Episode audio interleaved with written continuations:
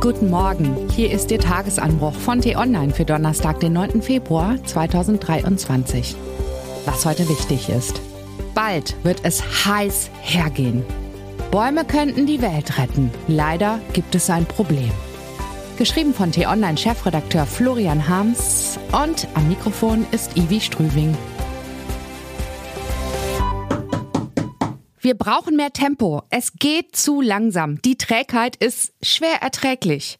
Worüber ich, also Florian Harms, mich aufrege, über die Natur. Jahrzehntelang hängt das Treibhausgas Kohlendioxid in der Atmosphäre herum. Selbst das klimafreundlichste Verhalten schlägt sich erst nach einer Ewigkeit in der Abflachung der Temperaturkurve nieder. Geht das nicht ein bisschen schneller? Da müsste man doch mal was erfinden. Nicht nur Qualm und Abgase einsparen, sondern das überschüssige Kohlendioxid aus der Luft wieder herauswuscheln. Vielleicht mit riesigen Maschinen? Wissenschaftler tüfteln bereits an neuen Hightech-Methoden, um das CO2, das wir in die Atmosphäre geblasen haben, wieder einzufangen. Doch die Wundermaschinen stecken noch in den Kinderschuhen. Der technische Fortschritt hilft uns erstmal nicht aus der Patsche. Aber vielleicht brauchen wir den auch gar nicht. Schließlich verfügen wir bereits über ein effizientes, im großen Maßstab nutzbares, außerdem kostengünstiges Verfahren zur CO2-Extraktion aus der Luft. Bäume. Die helfen schon, wenn sie nur dastehen und ihre Vermehrung hilft noch mehr. Jeder gepflanzte Setzling zieht im Laufe seines Wachstums kräftig Kohlendioxid aus der Umgebung und verwandelt es in Biomasse. Jedes Mal, wenn wir bei der Buchung eines Fluges auf ein kleines Häkchen klicken, das den Ausgleich der Flugbenzinschwaden durch neue Baumpflanzungen verspricht, darf uns deshalb ein wohliges Gefühl durchfluten. Bäume pflanzen, Wälder wachsen lassen. Das funktioniert schließlich immer. Natürlich gibt es bei den Zertifikaten, die man per Mausklick auf den CO2-Ausgleichsbutton kauft, auch eine Menge Trickserei. Manchmal wird die klimafreundliche Aktivität schon bescheinigt, wenn ein bestehender Wald entgegen anderslautenden Planungen einfach nur nicht abgeholzt wird. Das ist skandalös. Aber wenn wirklich gepflanzt wird, ist die Sache in Butter. Denken wir jedenfalls. Tatsächlich werden die gepflanzten Bäume als realer Beitrag zum Klimaschutz verbucht. Nur müssten eigentlich regelmäßig die Rechnungsprüfer auftauchen und die Zahlen korrigieren, und zwar nach unten. Wie sich herausstellt, ist das Pflanzen von Bäumen nämlich nicht die richtige Messgröße zur weiteren Verwendung auf dem Papier, sondern erst das Wachsen und Gedeihen. Wenn Wissenschaftler nachschauen, wie die Sache mit den Setzlingen weitergegangen ist, sind die meisten Bäume nämlich nicht mehr da. Eingegangen, gestorben, Fujikato. Fürs Klima zu nichts mehr Nutze. Zum Schönreden aber schon. Man sieht den Wald vor lauter Bäume nicht, sagt das Sprichwort. Aber das stimmt eben nicht immer. Ohne Bäume sieht man nämlich auch keinen Wald. Die Liste gescheiterter Aufforstungsprojekte ist lang und deprimierend. Manchmal geht es dabei nur um vordergründige PR. Rekorde im Setzen von Setzlingen werden gebrochen. Zur Belohnung gibt es jubelnde Schlagzeilen und einen Eintrag ins Guinness-Buch der Rekorde. Später, wenn die Fotos im Kasten sind, kümmert sich keiner mehr groß um die Sache. Mangelnde Nachsorge ist einer der Gründe, warum aus den Bäumchen all der Aufforstungsprogramme kein Wald werden will.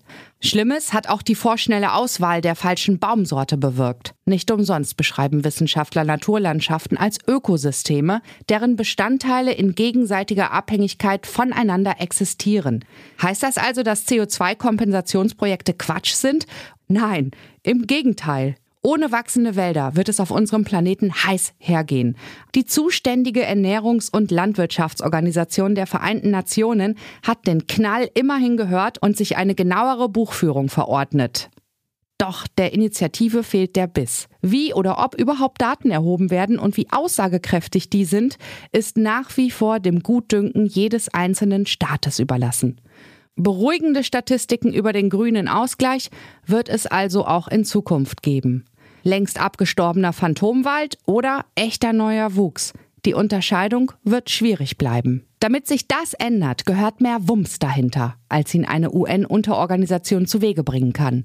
Die großen Akteure im Geschäft mit reinwaschenden Zertifikaten müssen darauf bestehen, dass diese Zertifikate auch etwas bedeuten. Die Wirtschaftswunderländer des Westens haben den Großteil der globalen Klimamisere zu verantworten. Genauso müssen die Verursacher jetzt dafür sorgen, dass die Versuche der Reinwaschung nicht nur das eigene Gewissen läutern, sondern auch die Luft, Die Wiederbegrünung erheblicher Teile des Planeten ist kein Wohlfühlprogramm für Vielflieger und Umweltbewegte. Auch das sorgfältige Verbuchen von Zertifikaten in einem verselbstständigten Bürokratieprozess spielt am Ende keine Rolle. Gelingt es uns tatsächlich, der Atmosphäre genügend Treibhausgase zu entziehen? Es kommt einzig und allein auf das Ergebnis an. Diese Erkenntnis muss leider auch noch baumhoch wachsen. Was heute wichtig ist. Selten hat ein deutscher Manager einen so großen Scherbenhaufen hinterlassen.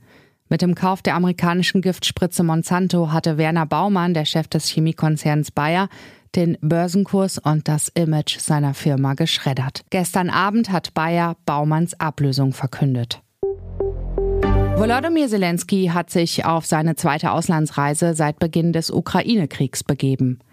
Heute bittet er die EU-Staatschefs in Brüssel um weitere Waffen für den Kampf gegen Putins Mördertrupps.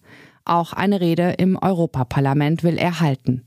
Das war der T-Online-Tagesanbruch, produziert vom Podcast Radio Detektor FM. Hören Sie auch gerne in den neuen T-Online-Podcast Grünes Licht rein.